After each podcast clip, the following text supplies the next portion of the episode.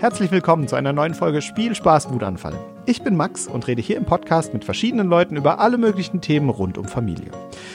Hier geht es also um die richtig wichtigen Sachen im Leben. Und heute geht es um den wichtigsten Tag eines Kindes, bis ja, der Tag einfach kommt, nämlich die Einschulung. Und dafür habe ich mir natürlich eine echte Lehrerin und sogar Schulleiterin eingeladen. Und das ist die Andrea. Aber Andrea, erzähl doch mal selbst, wer bist du?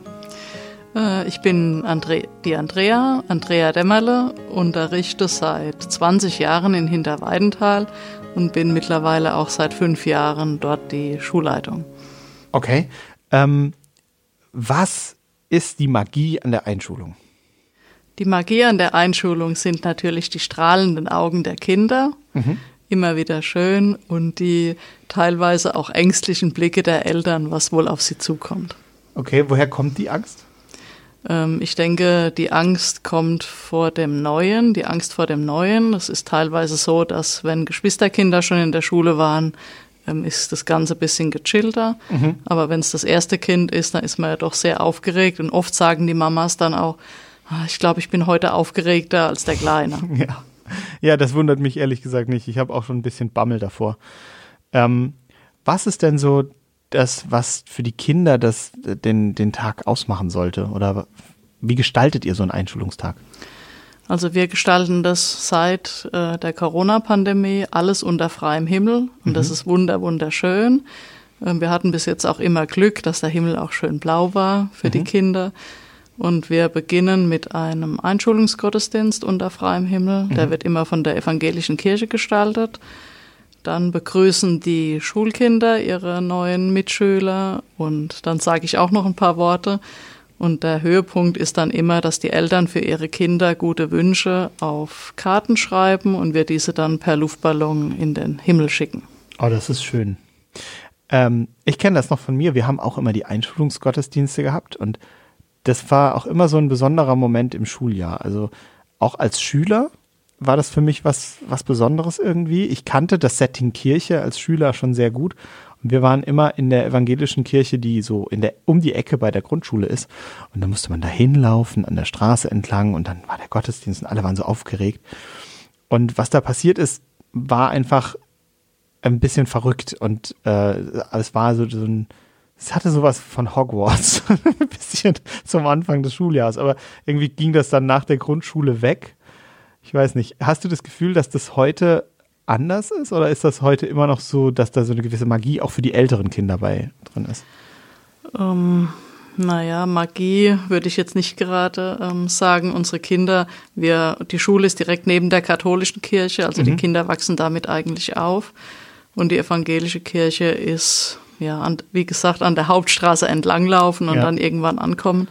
Aber in der katholisch, in der evangelischen Kirche, Entschuldigung, ähm, waren wir schon lange nicht mehr, weil unser Pfarrer Damaro das auch immer alles sehr gern unter freiem Himmel macht. Ja. Ähm, was ist denn der Grund, ein Kind in die Schule zu schicken und was ist, was kann der Grund sein, es vielleicht noch im Kindergarten zu lassen? Das ist ja immer mit den Kann-Kindern so ein bisschen die, die Thematik. Ähm, mittlerweile ist es ja so, dass wir immer häufiger Kannkinder einschulen, mhm.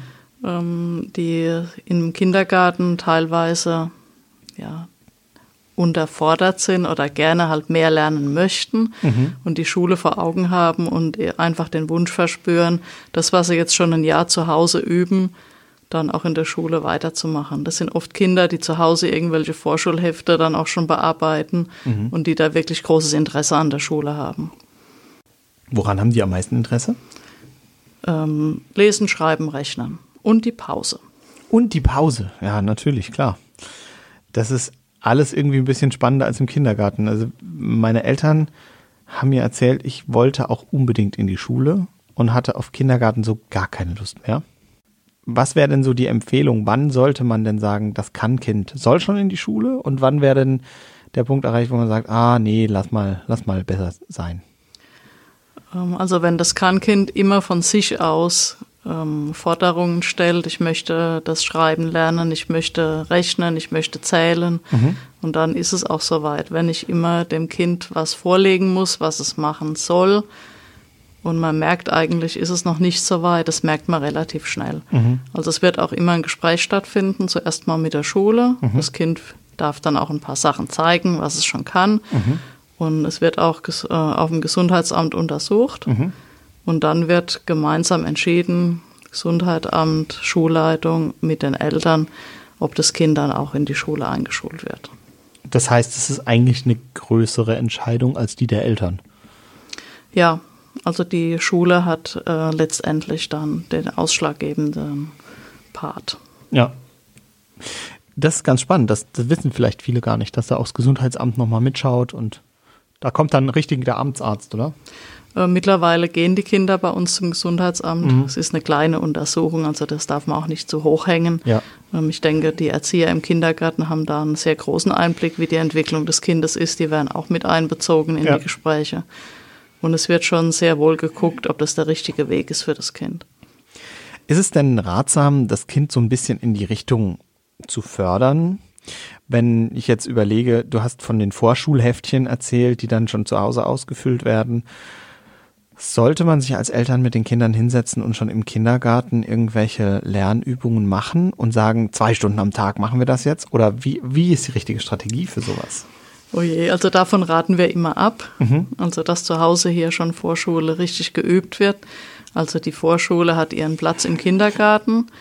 Die Kinder lernen dort grundlegende Dinge wie ich kann einen Stift in der Hand halten, ich mhm. kann eine Schere benutzen, ich kann was aufkleben, ich kann eine Schwungübung machen, mhm. ich kann zählen. Also das Zählen ist eine wichtige ähm, Funktion, was die Kinder können sollen mhm. und auch Mengen erfassen.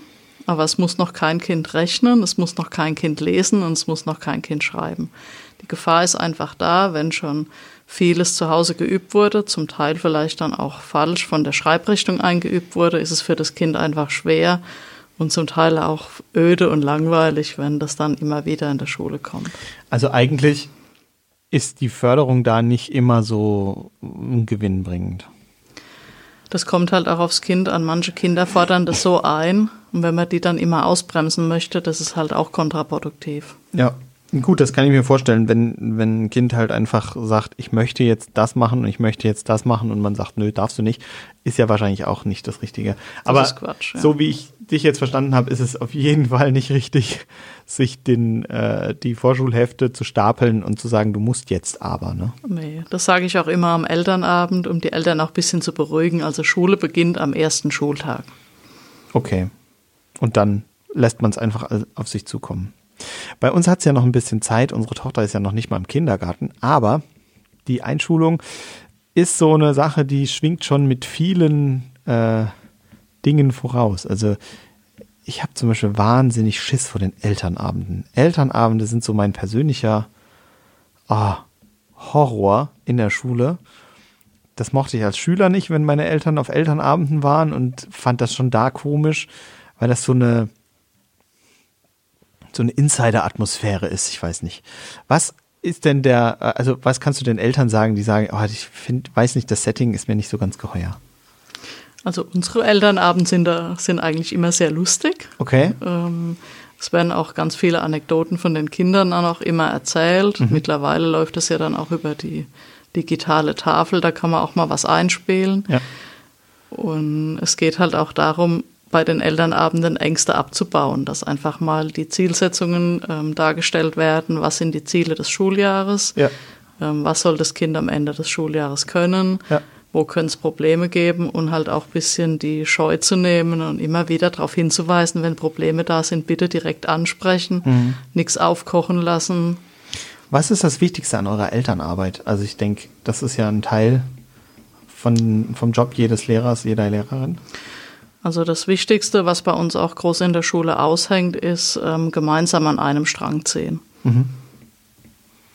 Das würde ich sagen, ist das wichtigste Statement. Also dass man nicht gegeneinander arbeitet, sondern immer um das Kind auf den richtigen, ja, auf den vermeintlich richtigen Weg ähm, zu bringen. Und jeder möchte ja das Beste für das Kind, wir genauso wie die Eltern. Und die Zusammenarbeit ist also unendlich wichtig und auch oft ganz fruchtbar. Mhm. Wie funktioniert so eine Pädagogik in der ersten Klasse. Also ich meine, ich stehe jetzt noch nicht ganz vor der ähm, Herausforderung, aber ich finde das immer spannend, weil also in älteren Klassen ist es dann irgendwie der Ausbau von Fähigkeiten, aber zuerst mal muss man ja diese grundsätzlichen Dinge lernen. Wie macht man das? Also die Kinder kommen ja jetzt in der ersten Klasse eigentlich ja immer mit großer Begeisterung in die Schule mhm. und die warten dann auch morgens schon direkt, dass es losgeht. Also mhm. die möchten auch direkt anfangen, fordern das auch ein. Wir beginnen mit unserem Guten Morgen Ritual, das ist immer mit bisschen Bewegung verbunden. Mhm. Und es endet dann auch immer mit viermal Stampfen, jetzt geht's los. Das schreien dann auch alle Kinder und dann geht's auch richtig los. Ja. Dann geht's erstmal immer los mit Rechnen. Und es beginnt am Anfang einfach damit, Zahlen schreiben, schreiben, schreiben, dass die Zahl, die Schreibrichtung einfach mal eingeübt wird. Ja. Und dann wird angefangen zu zählen, Mengen mhm. zuordnen und erst dann beginnt langsam das Rechnen. Mhm. Das heißt, es ist eigentlich so ein ganz zartes, spielerisches Lernen. Ja. Wie geht ihr mit Druck um? Also die Kinder haben in der ersten Klasse, äh, würde ich sagen, spüren sie erstmal noch keinen Druck, weil sie haben ja auch den Notendruck nicht. Mhm. Sie kriegen ganz oft ähm, Lob als Bestätigung. Am Anfang macht man auch ganz vieles richtig, weil einfach auch die Vorgaben ganz klar sind. Mhm. Und dann ist der lachende Smiley unten drunter oder ein kleiner Lobaufkleber. Ja. Also die Kinder arbeiten eigentlich alle motiviert und gerne. Also die Motivation kommt eigentlich von innen raus. Die wissen, ein neuer Abschnitt fängt an und dann legen sie los. Und ja, und die Kinder sind auch saustolz. Ja. Also auf alles, was sie dann geleistet haben. Und wenn der Smiley-Stempel noch eine Krone aufhat, ist das natürlich das Highlight und alles gut. ich muss ja sagen, ich habe ja auch schon an der Grundschule unterrichtet. Ähm, und Rallye, Rallye ist natürlich der äh, das, das tollste Fach, immer. Ähm, und das war teilweise für mich sehr spannend, weil ich gemerkt habe, wie die Lehrer und Lehrerinnen durch Rituale die Stimmung beeinflussen können. Also es gibt Dinge, die sofort funktionieren, wo die Kiddies sofort still waren oder sofort irgendwas, äh, irgendwie den Modus gewechselt haben und das über Rituale eingeübt haben. Ja. Zum Beispiel gab es sowas, ähm, eine Lehrerin hat immer geklatscht und hat verschiedene Klatschrhythmen gemacht und sobald die so ganz leise angefangen hat zu klatschen, haben alle Kinder sind stramm gestanden, mitgeklatscht und gab es so drei, vier Rhythmen, die dann geklatscht wurden und dann war alles totenstill und dann konnte sie anfangen. Was ist die Rolle von solchen Ritualen? Ist das äh, wichtig? Ist das überall so mittlerweile oder ist das eine Ausnahme? Nee, also es wird ganz viel mit Ritualen gearbeitet. Also die Kinder werden durch die Rituale wieder zurückgeholt, mhm. zurückgeholt in die Schule. Wenn ich gerade am Träumen bin oder dann zum Fenster rausgucke oder mich gerade mit meinem Nachbarn doch unterhalte über das, was heute Mittag haben wir alle nie gemacht in, in der, der Pokémon App Store dann abgeht mhm. und durch das Klatschen wird einfach jeder wieder fokussiert auf das, was jetzt gemacht werden soll. Ja, ja. und wie geht man mit äh, so Unterschieden um? Die Kinder sind ja doch oft wahrscheinlich auf einem ganz anderen Stand. Ja. Also ich denke, es gibt keine Klasse, ähm, die so heterogen ist wie in der Grundschule. Da ist ja alles ähm, ja. dabei. Und natürlich gibt es Kinder, die Fertigrufer nennen wir die immer, die dann sofort, ich bin fertig und jetzt und jetzt. Ja. Und für die gibt es dann halt ähm, Zusatzarbeiten. Wir haben ja auch ähm, die Arbeit mit dem Tablet wird ja mhm. immer mehr forciert. Und da gibt es halt auch ganz viele Möglichkeiten, wie die schnellen ähm, Kinder dann da auch weiterarbeiten können. Und für die schwächeren Kinder, die haben aber auch immer die Zeit, die sie brauchen, um die Sachen einfach zu lernen. Also heißt das, die Zeitvorgaben richten sich nach dem Schwächsten oder schaut ihr, dass ihr so, dass alle oder das Groß gut hinkriegt und bei denen, wo es gar nicht klappt, muss dann ein bisschen geholfen werden? Oder wie ist ja. das? Also nach dem Schwächsten kann man sich nicht richten. Ja, und sondern? Sonst ist so ein gutes Mittelfeld, sage mhm. ich mal. Es sind immer ein, zwei Kinder, die noch mehr Zeit bräuchten, ja. aber die bekommen sie dann halt in der Einzelbetreuung, wenn sie das nochmal erklärt bekommen. Ja. Wie ist denn das mittlerweile? Also ich erinnere mich noch so an das Ende meiner Grundschulzeit, da gab es oft so Wochenplan. Und dann hieß es, das und das und das und das ist zu erledigen. Und ähm, ja, in der weiterführenden Schule hat man das ja gar nicht mehr. Mhm. Aber in der Grundschule kann ich mich da schon noch dran erinnern, Gibt's das immer noch? Ist die Arbeitsorganisation mittlerweile da relativ frei oder reden wir immer noch von so eine Stunde Mathe, eine Stunde Deutsch? Ja, also es wird grob eingeteilt schon in Mhm. Blöcke. Also es sind keine ganzen Stunden, es sind immer Blöcke, Ja. weil an unserer Schule zum Beispiel ist auch die Klingel abgeschafft. Es Oh, also Warum? rhythmisiert. Ich denke ganz profan, weil sie irgendwann kaputt war vor vielen Jahren. Seit ich an der Schule bin, gibt's keine Klingel. Mir Ja. wurde das damals so gesagt, Das aber gehört so. man hat einfach dann auch die Vorteile daraus gesehen, dass man nicht mit die Klingel beendet die Stunde, sondern wie weit bin ich, dann ist halt mal das Rechnen ein bisschen länger und Deutsch ein bisschen kürzer. Also man ist einfach flexibler auch in der. Das heißt, es gibt auch kein Pausenzeichen. Also die Kinder wissen schon sehr genau, wann Pause ist, aber es ist dann Pause, wenn der Lehrer sagt, jetzt geh mal raus. Okay, spannend. Und die Pause ist auch zu Ende, wenn der Lehrer ruft, dass die Pause zu Ende ist. Also es ist schon ein bisschen oldschool, aber Ja, aber das ist spannend. Ich kann mir so eine, Schule ohne Klingel kaum vorstellen. Also die Klingel ist ja eigentlich das Zeichen, der, der das Schule ausmacht. Verrückt. Also deshalb hat mein Handy zum Beispiel ähm, die Frühstücksklingel, Ja. dass ich selbst auch dran denke, dass jetzt Frühstückspause ist und die Kinder sind schon so drauf gedrillt. Also wenn die Klingel, werden alle Stifte hingeschmissen, Frühstück. ja. Und ja, Naja, das ist ja auch, es ist ja eigentlich gar keine so schlechte Sache. Man kann ja dann auch mal drumherum arbeiten, ne? Ja. wenn man irgendwas hat, wo man weiß, es dauert vielleicht zehn Minuten länger. Ja, also wir vermissen die Klingel nicht. Aber ist es denn so, dass Sie äh, zurück zu diesem Wochenplan-Thema äh, Ihre Arbeit auch zunehmend freier einteilen können oder brauchen die schon noch diese klaren Vorgaben und Strukturen in dem Alter? Also die Kinder brauchen ähm, Vorgaben und Strukturen. Mhm. Das ist auch ja meine persönliche Meinung, aber das zeigt sich auch einfach wieder ähm, im Arbeiten. Die Wochenpläne ähm, überfordern ganz viele schwache Kinder. Also wir arbeiten teilweise mit Tagesplan. Das funktioniert ganz gut. Ja. Ähm, ein Tag ist gut zu überblicken. Ich muss das, das gemacht haben, aber für eine Woche, das können die starken Schüler, können sich das gut einteilen, aber die schwachen Schüler, die genießen die ersten vier Tage und haben dann das dicke Ende am Freitag. Ja, okay. Und ich denke, ein Tag ist gut zu überblicken.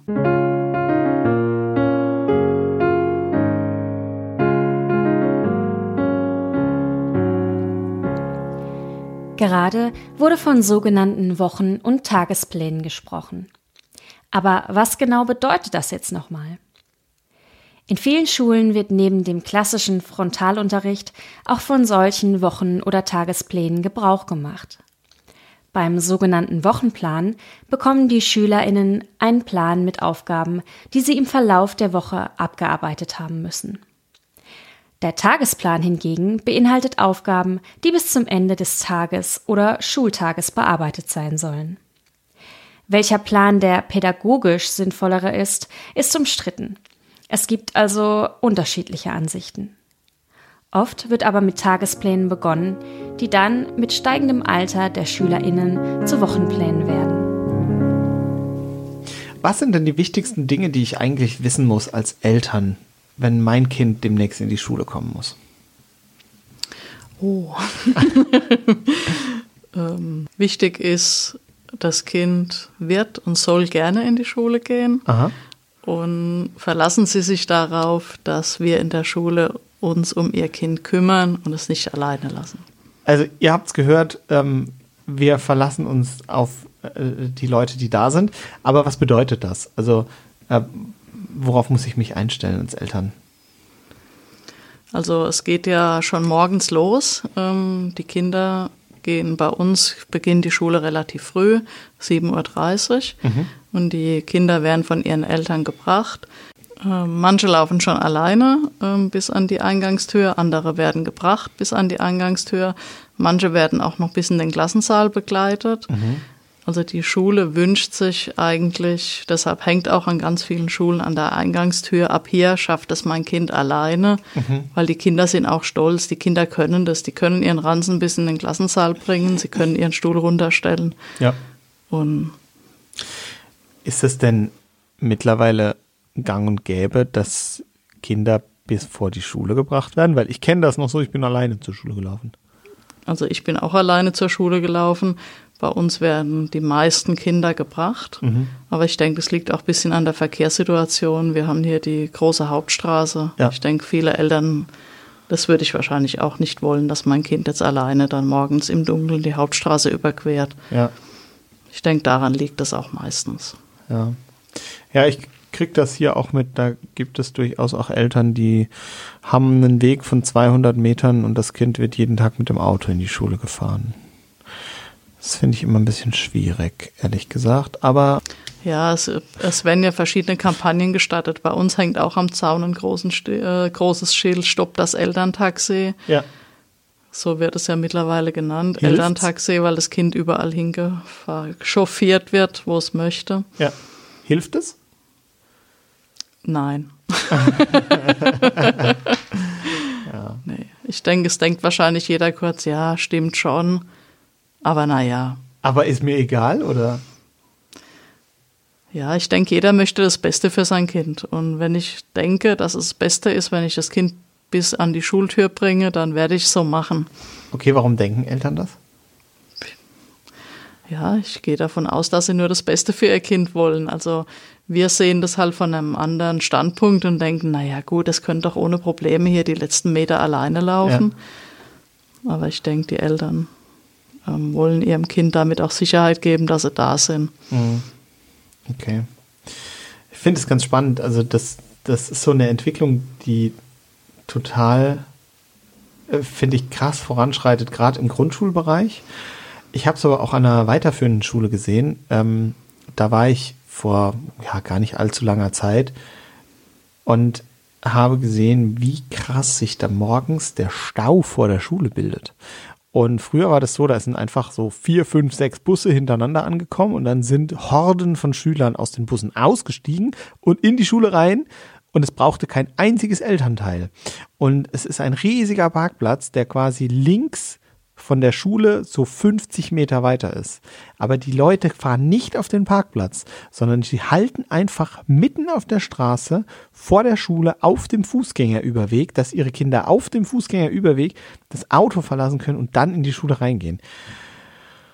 Oh, das ist schon äh, extended. Also, Ich denke, bei uns sieht man die Problematik nicht ganz so dramatisch im Stau, da unsere Grundschule ja nur 33 Schüler hat äh, ja, in gut, diesem ich mein, Schuljahr. Da muss man halt aber auch ehrlich sagen, das ist eine, eine, eine Dorfgrundschule und da ist ein Schulzentrum mit äh, zweieinhalbtausend Schülern, ist was anderes, aber das ist halt schon, schon echt krass, wenn da dann die Autoschlange äh, zwei Kilometer, drei Kilometer vor der Schule schon steht und die Leute halt Viertelstunde vorher losfahren müssen, dass sie genauso früh losfahren wie der Bus, um dann irgendwie noch rechtzeitig zu kommen, weil sie dann vor dem Fußgängerüberweg, wo sie ihre Kinder rausschmeißen, noch ewig stehen. Das ist äh, irgendwie ein bisschen verrückt. Von außen betrachtet sehr verrückt. Auf ja. jeden Fall, ja. naja gut, ich bin noch nicht drin, aber ich habe mir zumindest für mich fest vorgenommen, dass ich nicht immer mit dem Auto hinfahre. Das ist nicht gut. Ähm, gehen wir mal zurück zur Einschulung. Wenn Kinder eingeschult werden, dann brauchen die auf jeden Fall eine Schultüte fürs Gefühl. Was braucht man denn heutzutage noch für eine Einschulung? Ja, also Schulranzen und Schultüte ist nach wie vor ähm, das Wichtigste, was man an diesem Tag braucht. Mhm. Also wenn man die Kinder fragt, natürlich die Schultüte, ganz klar. Ja, klar. Ähm, Verstehe ich. wir haben es jetzt mittlerweile auch schon so gemacht, den Ranzen bringen wir vorher schon in den Klassensaal, also Aha. dass die Kinder nur noch ihre wichtige Schultüte in der Hand haben. Und also die strahlenden Gesichter mit der Schultüte, das ist also jedes Jahr wirklich das Highlight. Ja. Äh, und dazu, was braucht es noch an Material? Oh je, die Materialliste, wenn wir jetzt hier Eltern sitzen hätten, würden sagen, mein Gott, da braucht man ja ein Studium, um hier alles ähm, anzuschaffen, was da drauf steht. Ja. Also die Materialliste wird tatsächlich immer länger. Okay. Ähm, es gibt ja ganz viele verschiedene Hefte, mit Rand, ohne Rand, die Kästchengröße, die Kästchengröße. Ja. Für uns ist das alles ganz klar. Dann ist doch klar, für die erste Klasse sind es die Kästchen. Und, aber wenn ich als Elternteil die Liste in der Hand habe, ähm, ist es ganz oft so, dass ich einfach was Falsches dann auch einkaufe, Ja. weil ich es nicht weiß. Und man, man braucht schon eine, eine vertiefte Fachkenntnis und drei Schreibwarenläden, um die richtigen Sachen zu kaufen, oder? Ja, also ähm, mittlerweile gibt's ja ähm, so organisierte Buchläden, wo man die Liste einfach abgeben kann und die richten einem das zusammen. Was? Ja, wird mittlerweile auch alles gerne genutzt. Also Oder- ich, ich glaube, so einen suche ich dann auch. Ja. Mit der Bücherliste direkt abgeben. Vielleicht geht es bis dahin so, dass man das einfach mit dem Handy einscannt und dann äh, direkt per Online-Bestellung alles nach Hause kommt. Ich, Ja. die, die Redaktion nickt. genau, Ja, so machen wir das. Ich, natürlich. ich schicke das dann einfach an meine Redaktion, die bestellen das. Ja, und wenn ja jetzt alles noch mehr digitalisiert wird, brauchen wir ja noch weniger Hefte, noch weniger Stifte, Ja, dafür ein noch iPad für weniger 700 Bücher. Euro. Die haben ja die Schulen mittlerweile. Das ist ja auch gut, muss man ja ehrlich sagen. Habt ihr Internet? Ja, Ja? Wie gut? unglaublicherweise haben wir sehr gutes Internet, Ja. ähm, haben in jedem Klassensaal eine digitale Tafel Ja. Und auch für jedes, äh, jeden Schüler ein Tablet. Ich war die letzten Jahre, also ich sag mal die letzten drei, vier Jahre dienstlich in verschiedensten Grundschulen, bestimmt sechs, sieben Stück. Und die hatten alle komplett Smartboards. Und da muss ich sagen, das ist schon heftig, wenn man mitkriegt, an der Grundschule gibt es das mittlerweile an vielen Orten alles. Und dann kommt man in die weiterführenden Schulen und da ist es dann doch eher rar gesät. Ja, schade.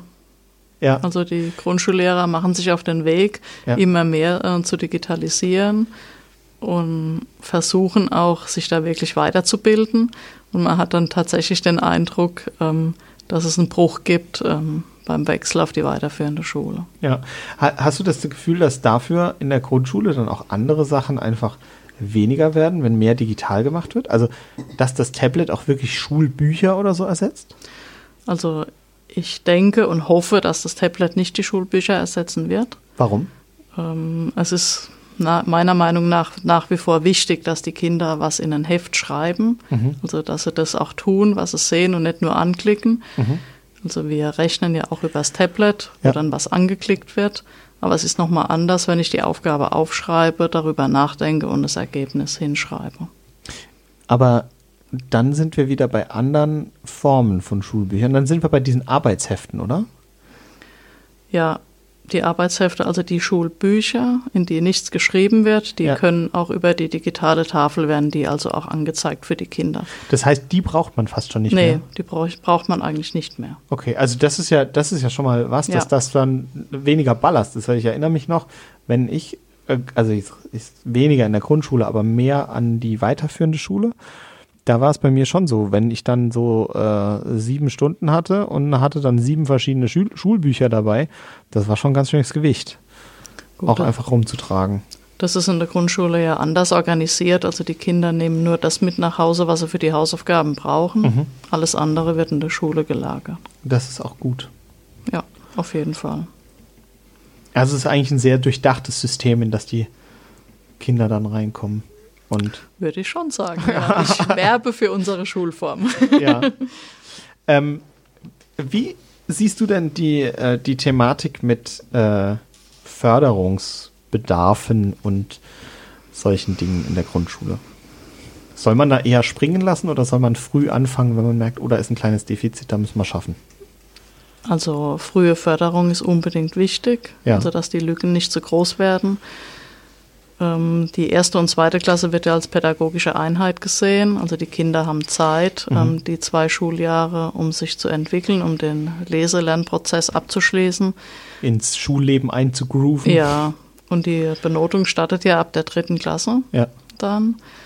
Und da ähm, sollte, also sollten schon Lücken auch geschlossen sein, Ja. dass die Frustration bei den Kindern auch nicht ansteigt einfach. Ja, das heißt, eigentlich ist das Ziel, ähm, das muss, muss klappen. Und Ja, Frühförderung ist wichtig. Ja. Ähm, wie, wie geht man dann als Schule mit Kindern um, bei denen das schwer möglich ist, bei denen verschiedene Sachen, Faktoren einfach nicht stimmen? Gut, es gibt ja verschiedene Möglichkeiten, Kinder ähm, zu fördern. Ähm, wenn die Lücke groß ist und das Kind einfach am Regelunterricht nicht teilnehmen kann, dass es den Inhalten so nicht folgen kann, Ja. arbeitet das Kind nach einem Förderplan und versucht, diese Lücke aufzuholen, um dann wieder später einzusteigen. Wenn das rein über die Förderpläne nicht gelingt, ähm, denkt man auch über ein sonderpädagogisches Gutachten nach. Mhm. Die Kinder werden dann dem Förderzentrum gemeldet und werden dann in verschiedenen Bereichen überprüft. Und dann wird entschieden, ob das Kind ein sonderpädagogisches Gutachten bekommt und dann auch integrativ unterrichtet wird oder nicht. Mhm.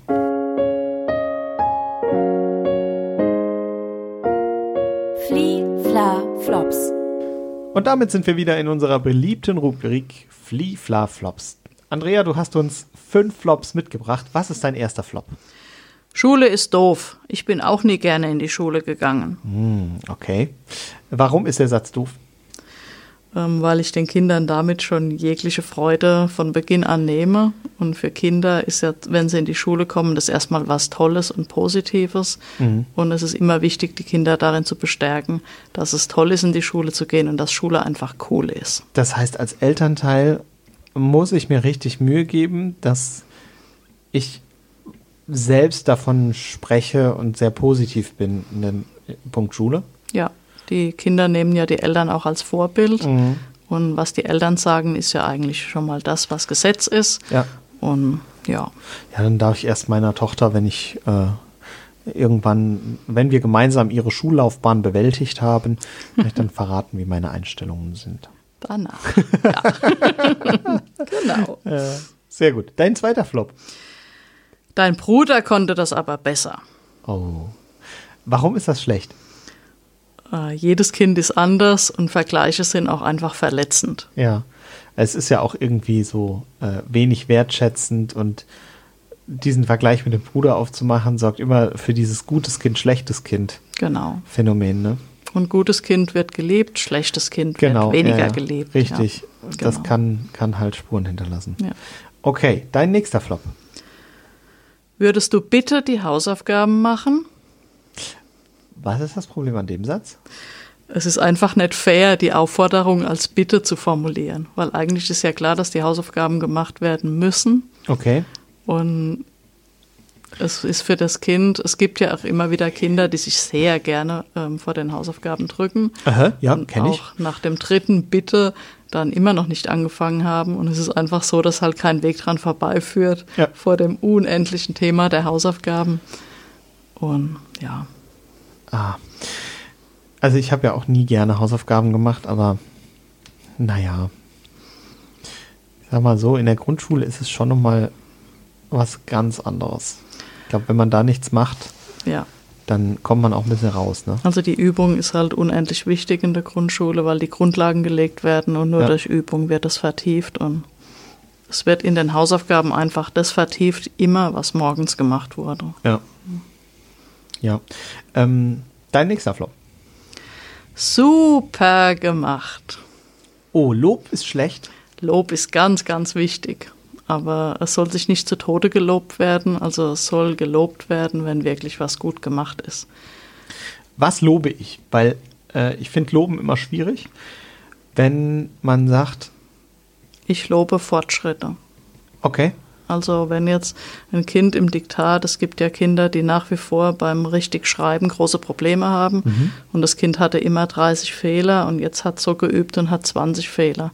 Ist das eine tolle Leistung von dem Kind? ja, Und dann wird's gelobt, steht dann auch drunter, das hast du toll gemacht, obwohl es 20 Fehler sind. Ja, das heißt, äh, es geht um den Individualfortschritt und es geht auch um das, was getan wurde und es wird aber nicht die Person äh, gelobt. Also nicht, du bist ein guter Schüler, sondern du hast ein gutes Diktat geschrieben, auch wenn das Diktat im Vergleich zum Nachbarn nicht gut ist, sondern im Vergleich zum letzten Diktat. Ja, und das ist für das Kind auch wichtig, dass es selbst sieht, dass es sich verbessert hat. Und dann Aha. ist es auch, muss es ihm klar gemacht werden, dass es nicht wichtig ist, dass der Tim nebendran jetzt nur einen Fehler hat.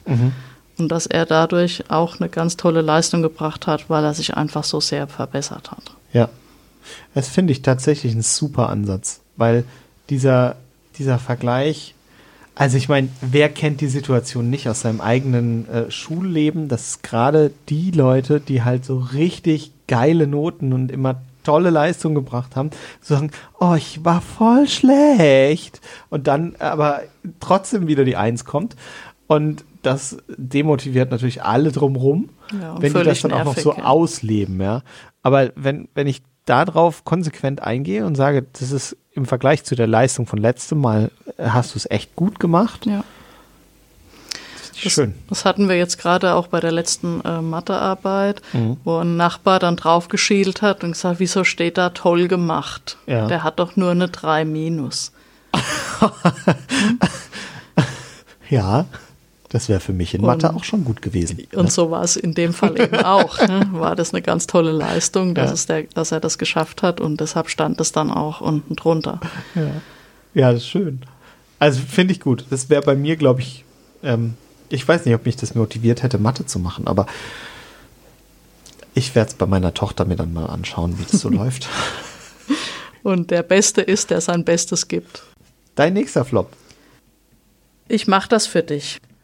Wie, ist es nicht okay, wenn ich meine äh, Arbeit im Handwerken äh, einen Teddybären stricken muss und das macht meine Oma? Ja, es ist halt oft so ein, äh, mittlerweile kommt es immer häufiger vor, dass Eltern auch die Hausaufgaben der Kinder machen, Aber warum?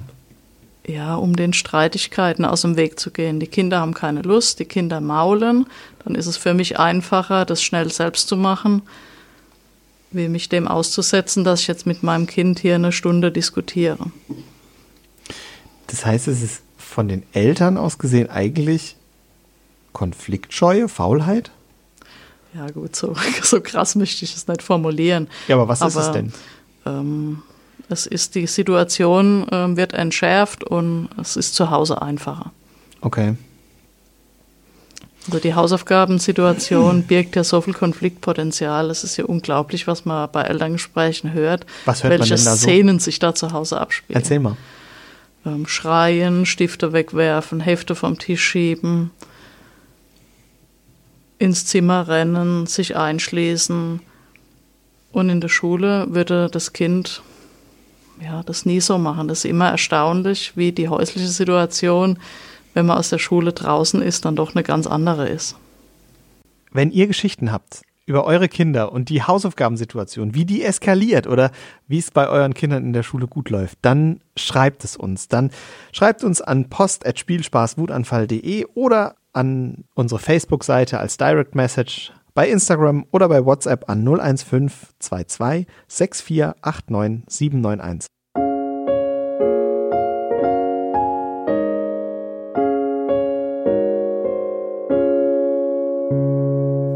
Wie ist es denn an Grundschulen eigentlich mit dem Ganztagsunterricht? Es ist ja immer mehr auf dem Vormarsch, dass Kinder ganztags in die Schule geschickt werden. Äh, ist das gut? Also die Tendenz ähm, läuft ganz klar in die Richtung. Es soll jetzt auch ab nächstem Jahr jedes Kind Anspruch auf einen Ganztagsplatz haben. Und es ist halt so, immer mehr Eltern arbeiten, Ja. wenn auch beide arbeiten. Und dann hat man die Möglichkeit in der Ganztagsschule, ähm, das Kind, ja, ich will es nicht sagen unterzubringen, aber verlässlich unterzubringen, dass man halt auch weiß, ähm, wo es ist. Was bedeutet Ganztagsschule in der Grundschule? Das frage ich mich ganz ehrlich, weil ich kenne Ganztagsschule aus der Sekundarstufe 2, also Abiturjahrgänge. Da war das dann wirklich Unterricht von 8 bis um 4. Das ist schon, war schon viel für den Kopf. Und mit einer Dreiviertelstunde Mittagspause ist das auch nicht ganz so angenehm. Wie geht das in der Grundschule? Also in der Grundschule ist nachmittags kein Unterricht. Ja. Also das ist ganz klar geregelt. Das ist nach dem Regelunterricht morgens gibt's Mittagessen. Dann ist die Lernzeit, Ja. die betreute Lernzeit. Und danach gibt's ähm, AGs oder freie Spielzeit. Okay, und wie gestaltet sich das? Also Mittagessen bezahlen die Eltern wahrscheinlich, oder? Ja. Und danach ist die Lernzeit. Was passiert da? Also Lernzeit bedeutet Hausaufgabenbetreuung. Mhm. Das ist an größeren Ganztagsgrundschulen so, dass die Kinder klassenweise in der Hausaufgabenbetreuung sind, die von einem Lehrer betreut wird. Mhm. Das ist also auch der krasse Unterschied zur betreuten Grundschule. Das Modell, das wir jetzt praktizieren. Mhm. Ähm, bei der betreuten Grundschule sind in der Hausaufgabenbetreuung keine Lehrkräfte eingesetzt. Betreute Grundschule heißt irgendjemand Unausgebildetes oder ähm, Nebenamtliches macht die Betreuung? Ähm, ja, also keine pädagogischen Fachkräfte, Ja. keine Lehrer sind in dem Nachmittag, sondern es kann auch eine Mama sein, die sich auf die Stelle beworben hat. Ja. Also da kann sich jeder bewerben und das ist eine Betreuung. Und die Ganztagsschule bedeutet Betreuung durch eine Lehrkraft. Ja. Und die Lehrkraft macht aber in der Grundschule dann in der Zeit auch keinen Unterricht in dem Sinne, sondern ist nur ansprechbar für Rückfragen? Ist ähm, die Hausaufgabenbetreuung, die hilft bei den Hausaufgaben. Okay. Das Kein bedeutet, Unterricht. das bedeutet aber, es gibt keine echten Hausaufgaben mehr, die zu Hause erledigt werden, oder? Es sind ja nicht alle Kinder in der Ganztagsschule. Es gibt das verpflichtende Modell haben wir noch nicht für die Mhm. Ganztagsschule. Es gibt also immer auch Kinder, die nach der regulären Schulzeit nach Hause gehen Ja. zum Mittagessen. Und die anderen, die in der Schule essen, die haben danach betreute Hausaufgabenbetreuung. Okay. Aber das würde bedeuten, alle, die in der Ganztagsschule sind, haben zu Hause auch nichts mehr zu tun. Im besten Fall ja. Wenn sie nicht fertig geworden sind in der Lernzeit, haben Ja. sie dann leider anschließend auch noch ähm, Auch noch was zu tun. Ja. Und sitzen dann, keine Ahnung, bis um fünf oder halb sechs am Schreibtisch. Wahrscheinlich noch länger, weil die Ganztagsschule geht ja bis vier oder halb fünf, Ja. bis sie dann zu Hause sind. Und dann geht's weiter. Wow. Also, ich war ja nachmittags noch draußen. Ja, ich auch. Sind das die Kinder heute auch noch? Ähm, ja, es sind halt viele in der Ganztagsschule. Ja. Ab vier, würde ich sagen, sind dann viele draußen. Bei uns ist das Modell, dass man an mindestens drei Tagen in der Betreuung angemeldet sein muss. Ja. Also man kann auch nur drei Tage gehen und hat die anderen zwei Tage dann auch Zeit, um einem Hobby nachzugehen Mhm. vor 16 Uhr. Ja. Aber, also ich- ich finde das, ich finde die Vorstellung trotzdem irgendwie seltsam, weil wenn ich jetzt an den Winter denke, keine Ahnung, Dezember, Januar, da ist es halt dann einfach schon dunkel. Ja. Morgens dunkel und abends dunkel. Ja. Genau.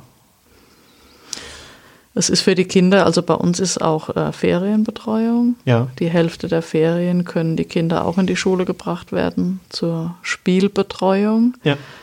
Und da denke ich auch ganz oft, wenn ich dann in der Schule bin, äh, mein Gott, es wäre für mich als Kind eine Strafe gewesen, wenn Ja. ich in den Ferien in dem Haus sein musste.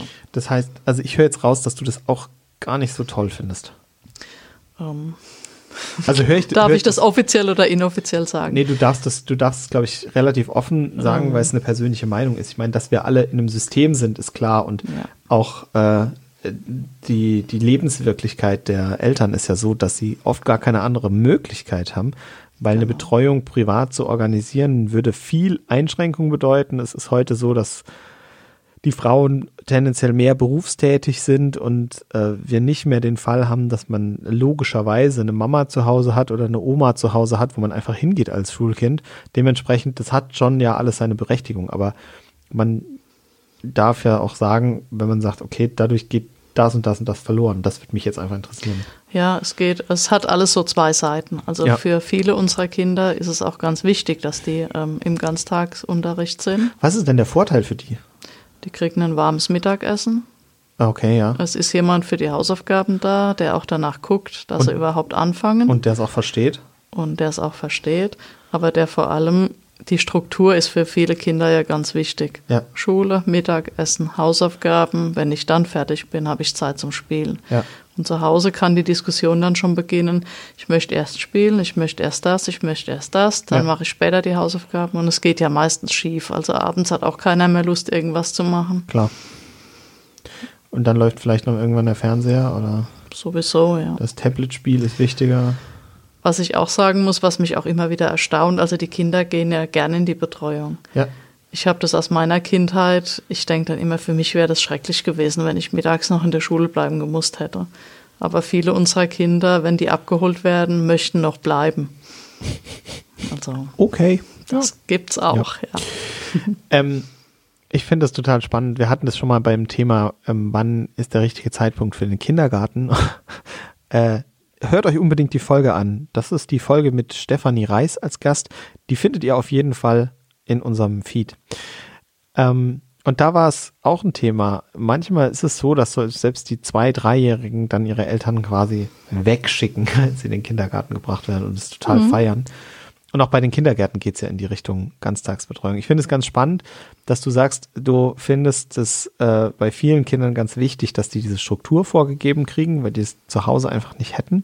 Was sind die negativen Aspekte an so einer Ganztagsbetreuung? Ähm, von der Ganztagsbetreuung, ähm, da leiden die Vereine zum Teil. Ja.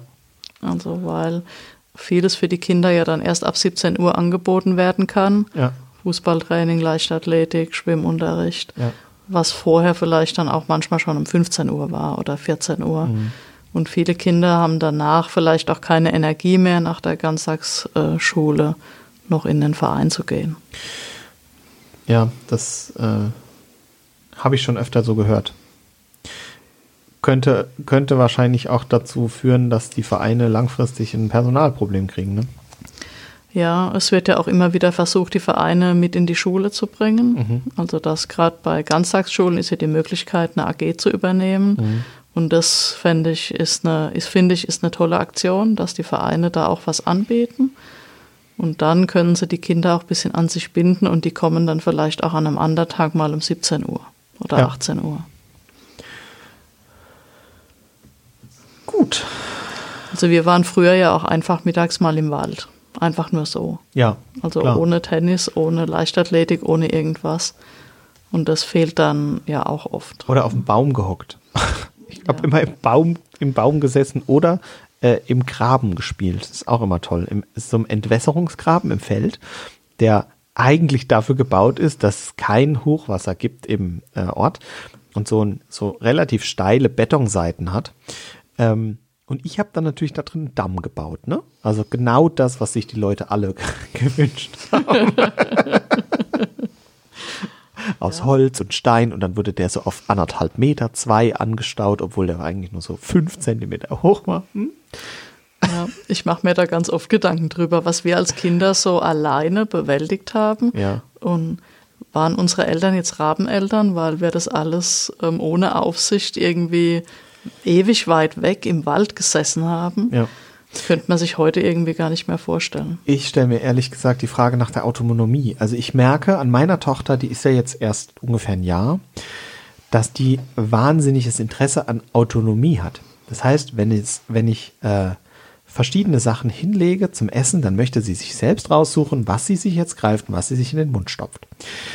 Und das merke ich in allen möglichen Bereichen. Und letztendlich nimmt die Ganztagsschule ja auch einen großen Bereich der Autonomie beim, bei der Nachmittagsgestaltung. Und wenn ich dann überlege, ich habe mich damals mit irgendwem getroffen und dann haben wir überlegt, was, was machen wir jetzt? Und dann haben wir dies gespielt oder das gespielt und haben hier einen Damm gebaut oder sind da auf den Baum geklettert und haben unsere Namen in den Baum eingeritzt und so. Das ist was, was Nachbarskinder nicht kennen. Also ich kenne hier in der Region Kinder, die haben sowas unter Garantie noch nie gemacht. Ja, mit Sicherheit. Die veränderte Kindheit ist ja ein großes Thema. Also das hat sich ja schon sehr äh, verändert in den letzten Jahren. Ja. Zum Positiven oder zum Negativen? Ich weiß nicht, ob man das so wertend sagen kann. Also die Kinder, erstens wissen sie ja nicht, äh, wie es anders äh, Ja. war. Hm. Und wenn die dann auch erzählen, mein Papa hat mir erzählt, er hat das und das gemacht, stell dir mal vor. Ne? Ja. Da war gar niemand dabei. Das ist heute für die Kinder schon komisch, das zu erzählen, weil sie das gar nicht kennen. Ja. Nee, ich finde das, finde das total spannend, weil letztendlich kommen wir da an einem, an einem Punkt raus, ähm, der Zielorientierung, ne? Also letztendlich ist diese ganze, diese ganze Schulzeit ja auch auf ein Ziel hin orientiert. Es geht in Richtung Beruf, in Richtung Abschlüsse. Aber diese kindliche Freiheit, ja, wird da so ein bisschen runtergestellt, oder? Ja, aber die Kinder finden da auch immer wieder Lücken, ähm, ihre Kreativität auszuprobieren. Ja, darüber bin ich, bin ich sehr froh, dass Kinder das Wir instinktiv angelegt haben. Genau. Und schmunzelnd wird es ja auch dann ähm, zur Kenntnis genommen. Wenn ihr uns erzählen wollt, welche Lücken eure Kinder gefunden haben oder was sie euch vielleicht erzählt haben, dann schickt uns doch am besten eine Sprachnachricht per WhatsApp an 01522 6489 791 oder auch gerne per Instagram oder Facebook, da geht das nämlich auch. Oder schreibt uns eine Mail an post.spielspaßwutanfall.de Und dann landet ihr vielleicht auch in unserer kleinen Rubrik Kindermund tut Wahrheit kund.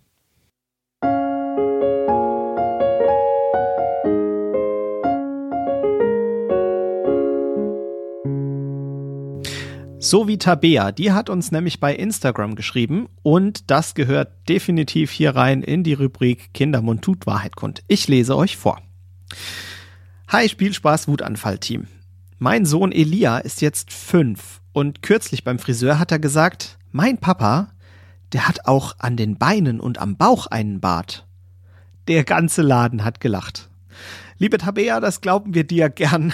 Wenn ihr auch Geschichten habt, wie Tabea und Sprüche von euren Kindern für unsere Rubrik, dann schreibt uns an post.spielspaßwutanfall.de oder noch besser, schickt uns eine Sprachnachricht per Insta oder WhatsApp an 01522 6489791.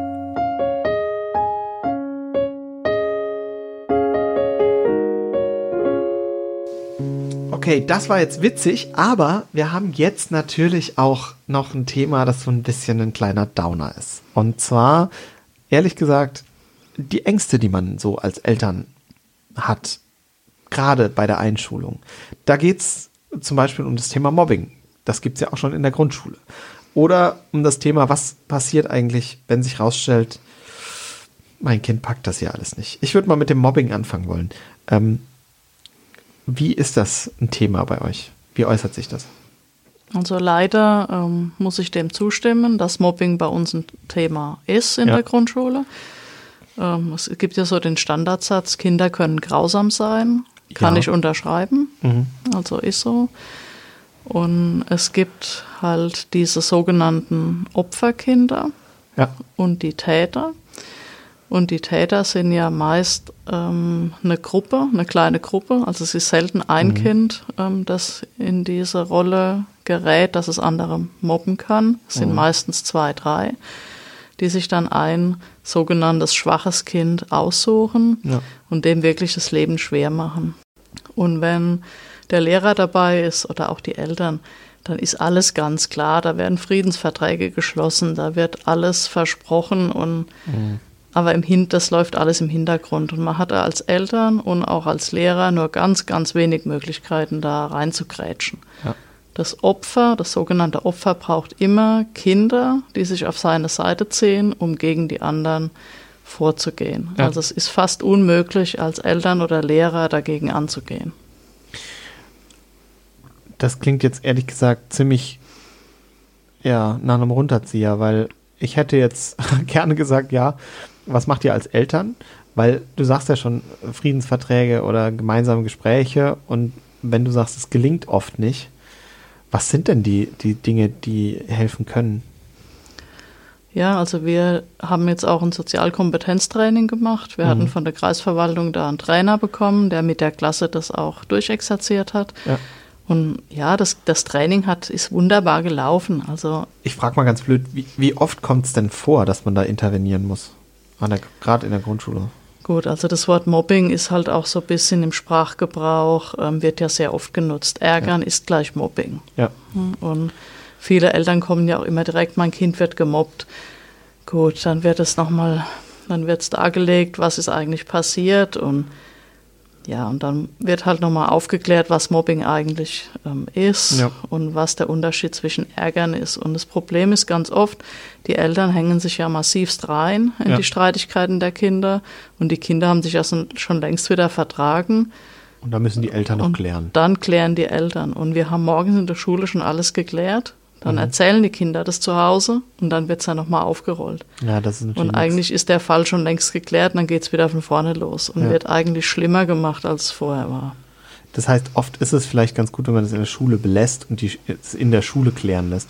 Also Dinge, die ähm, es gibt immer wieder Sachen, die auch die Eltern wissen müssen. Also wenn eine Schlägerei war oder so, das ja. wird dann natürlich mitgeteilt. Aber bei kleineren Streitigkeiten, äh, Eltern erwarten ja oft, dass sie das alles mitgeteilt kriegen. Wie soll das funktionieren? Also Dinge, die in der Schule geklärt sind und die Kinder haben sich die Hand gegeben und es ist okay, dann ist das für mich wirklich abgeschlossen. Ja. Die Kinder sind in der Schule, wir haben die Verantwortung in der Zeit und wir klären die Dinge. Ja. Ja, das ist ja auch ganz gut. Ähm, noch die zweite Kleinigkeit, auf die ich raus wollte. Was mehr, was mache ich als Eltern, wenn ich feststelle, oh, mein Kind packt das hier alles gerade nicht? Weil zu viel Belastung, weil mein Kind damit gerade auch aus irgendeinem Grund nicht klarkommt. Also schön ist es, wenn die Eltern das auch erkennen. Ja. Weil es ist ja ganz oft so, ähm, dass die Kinder an ihrer Grenze angekommen sind, aber das nicht gesehen wird und Aha. immer mehr Druck aufgebaut wird. Und es ist schön, wenn man versucht, für das Kind einen gemeinsamen Weg zu finden. Zum einen, ähm, dass Noten ausgesetzt werden und erstmal ähm, per Förderplan geübt wird. Ja. Oder wenn klar ist, das Klassenziel wird wohl nicht erreicht werden, dass man sich auf das freiwillige Zurücktreten einigt Ja. und das Kind ähm, in die Klassenstufe zurücktritt. Ja. So ganz zum Schluss habe ich noch eine Frage. Ich meine, wir machen ja jetzt hier gerade ein Medienformat, also ein Podcast. Äh, Medien spielen bei euch eine große Rolle. Ihr habt überall Smartboards, hast du erzählt. Aber wie ist das denn mit der Medienkompetenz? Schult ihr Medienkompetenz schon in der Grundschule? Äh, ja, tatsächlich. Also es gibt ähm, vom Ministerium einen Medienkompass. Okay. Und jedes Kind hat dieses Heftchen auch, den Medienkompass. Ja. Und darf da auch ganz stolz immer wieder, wenn ein neuer Teil gelernt ist, ähm, das darin ankreuzen. Und da steht Playstation-Spielen Der drauf? fühlt sich, nein, Playstation Nein. haben wir im Unterricht natürlich keine. Warum nicht? Das, das fragen die Kinder auch täglich.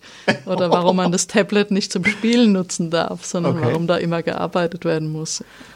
Also die dürfen auch gar nichts damit spielen? Ähm, ja, es gibt ja diese Lernprogramme, die Ja. Kinder ähm, arbeiten, arbeiten, arbeiten, sammeln dadurch Coins und die Coins dürfen dann eingelöst werden beim Spielen am Okay. Ende der Woche. Das, das hat ja fast was von Bezahlsystem so. Ja. Muss man wohl fairerweise so sagen, ja. Ja. Viel gearbeitet, viel Spiel, ja. Ja. Ist tatsächlich so, ja. Was steht denn drin in eurem Medienkompass? Ähm, die Kinder lernen am, sich am Tablet ähm, auszukennen. Ja. Sie sollen dort auch ähm, Vorträge vorbereiten, auch über PowerPoint, Ja. dann das an die Tafel projizieren können.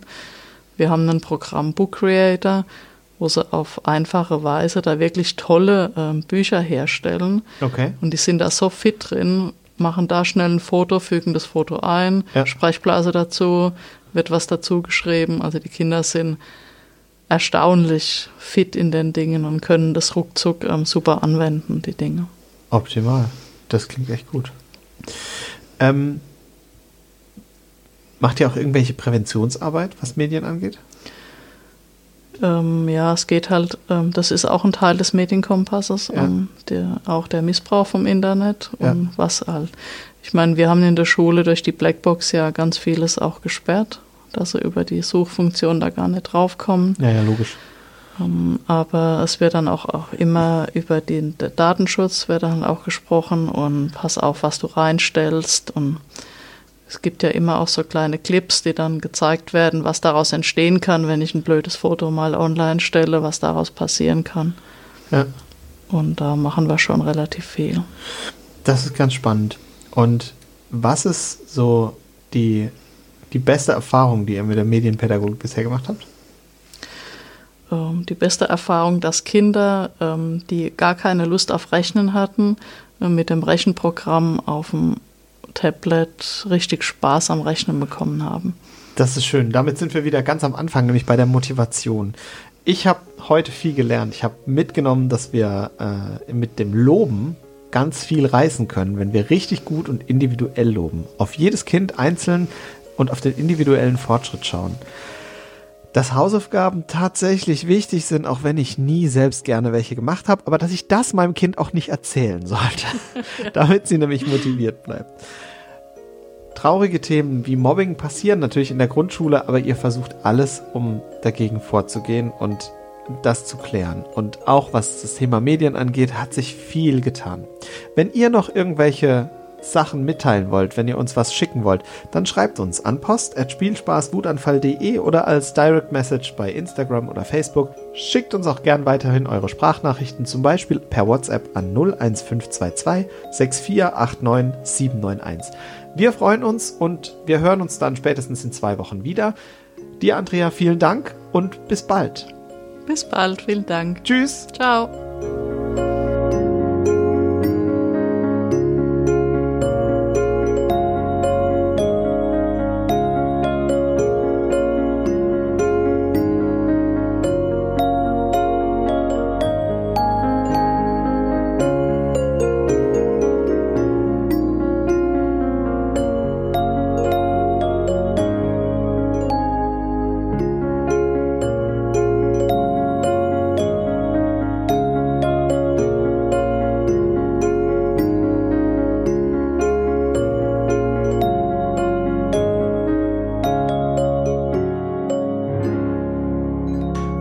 Spielspaß Wutanfall ist ein Podcast der Evangelischen Kirche der Pfalz.